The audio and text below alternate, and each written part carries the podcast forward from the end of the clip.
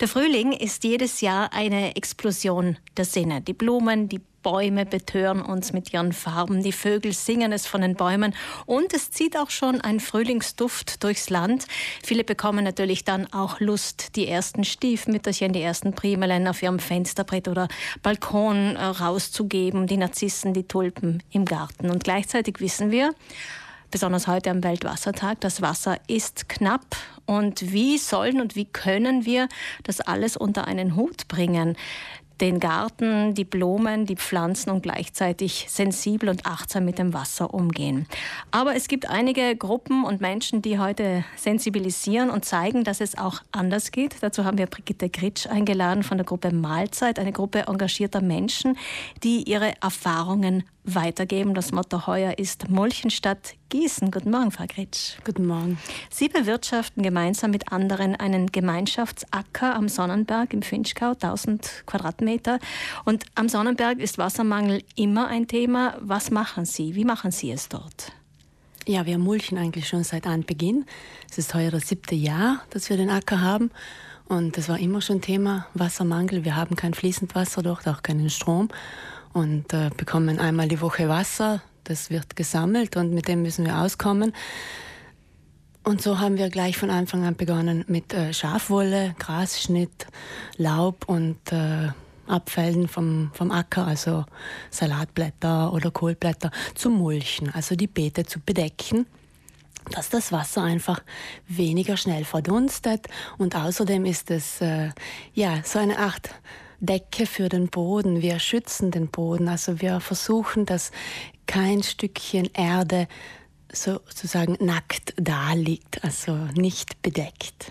Das Molken tut ja auch den Mikroorganismen gut. Äh, wie schaut es mit dem Geruch aus? Macht das irgendwas in Nein, Sie schütteln den Kopf.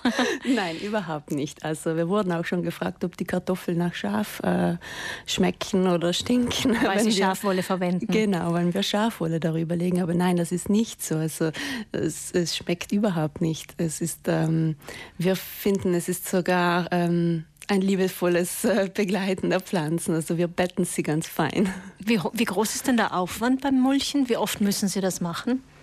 Ja, also jetzt bei der Schafwolle zum Beispiel, die bekommen wir zweimal im Jahr, am, im Frühling und im Herbst von einem Bauer. Und da bedecken wir das Beet einmal und das war's. Und äh, die Erde darunter, die bleibt extrem schön krümelig und feucht. Und äh, es ist eine Freude, ein Pflänzchen dort zu setzen oder was zu säen. Die Schafwolle wird beiseite ge gezogen und Platz gemacht für das Pflänzchen. Hingegen beim Grasschnitt, da müssen wir schon öfter dahinter sein. Das Gras, das äh, ähm, vertrocknet und wird so langsam zu Humus und somit wird die Grasschnittschicht äh, immer wieder erneuert. Also wir mähen ja auch dort am Acker dieses Stück Grünland, das wir haben und damit werden wir dann besonders im Sommer, wenn es besonders warm ist, sind wir da so einmal in der Woche dabei wieder die Mulchschicht zu erneuern. Mhm, also Sie haben neben dem Gemeinschaftsacker auch ein Stück Wiese, damit Sie eben selbst auch den Grasschnitt haben. Wie viel Wasser sparen Sie damit ein? Ja, ich denke, es wird circa die Hälfte sein. Also wir, wenn wir sonst vielleicht ja im Sommer, im Hochsommer am Sonnenberg wäre gut jeden Tag zu gießen. Das schaffen wir aus zeitlichen Gründen einfach nicht. Wir arbeiten alle drei, wir sind drei Freundinnen und ähm, mit dem Mulchen eben. Wir sparen das Wasser einmal, weil wir es nicht haben, zweimal, weil wir die Zeit nicht haben und mit dem Mulchen machen wir einfach was Gutes. Wir tun dem Boden was Gutes. Wir geben ihm was zurück. Hm. Nicht jeder hat einen großen Acker wie Sie jetzt zu versorgen. Aber Mulchen geht natürlich auch im Kleinen, nicht nur im Garten, sondern auch auf dem Balkon. Ganz genau. Also wenn man äh, Balkonpflanzen hat oder Kübelpflanzen am Balkon oder auf der Terrasse, da kann man, wenn man auch keinen Grasschnitt hat, entweder, wie schon vorher gesagt, äh, Abfälle aus der Küche, wenn wir Salat waschen, sind manchmal einige Salatblätter übrig oder äh, Obst- oder Karottenschalen. Einfach alles klein schneiden, diese Gemüse- und Obstreste, und in den Töpfen verteilen. Natürlich schaut das am Anfang etwas komisch aus, es ist vielleicht ein bisschen gewöhnungsbedürftig, aber wir wissen ja, wir essen das und wir können es dann auch so den Pflanzen geben. Es ist Humus, es ist äh, Nahrung für die Pflanzen und wir sparen halt auch viel Wasser damit. Mhm. Das ist natürlich ein ganz wichtiges Argument und vieles ist natürlich auch eine Gewohnheitsfrage. Also wenn wir bunte Blumen auf den Balkon rausgeben und dann noch ein bisschen buntes Gemüse rundherum, schaut ungewohnt aus, aber kann man vielleicht auch gewöhnen. Zusätzlich könnte man einfach das Wasser auffangen, das man für Gemüse oder Salatwaschen verbraucht und dann gibt es wieder Wasser, das wir für die Blumen zur Verfügung haben. Sie machen heute noch am Vormittag von 10 bis 11 einen sogenannten Bildungsüberfall, so nennen Sie das, an der Talfer vor dem Museum in Bozen. Was meinen Sie mit Bildungsüberfall?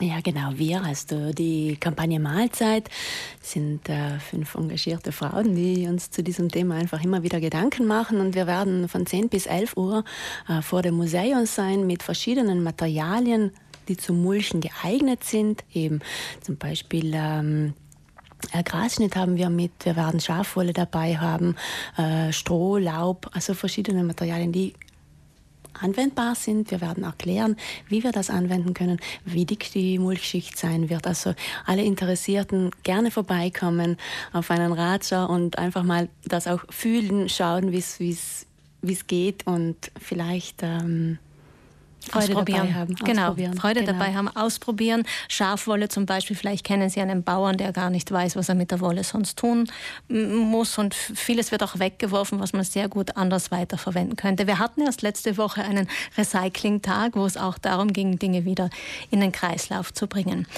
Von 11 bis 12 äh, vor dem Museum, und zwar auf der Talfa-Seite, also auf der Entschuldigung, von 10 bis 11, ich habe mich versprochen, von 10 bis 11, ganz wichtig, vor dem Museum auf der Talfa-Seite zeigt Ihnen Brigitte Gritsch mit vier anderen Frauen von dem Projekt Mahlzeit, wie dieses Mulchmaterial aussieht, wie man es verwendet. Es gibt natürlich an diesem Weltwassertag noch viele andere Aktionen. Zum Beispiel stellt die Caritas Projekte vor, wie dem Wassermangel in den besonders dürre betroffenen Gebieten entgegengewirkt werden kann.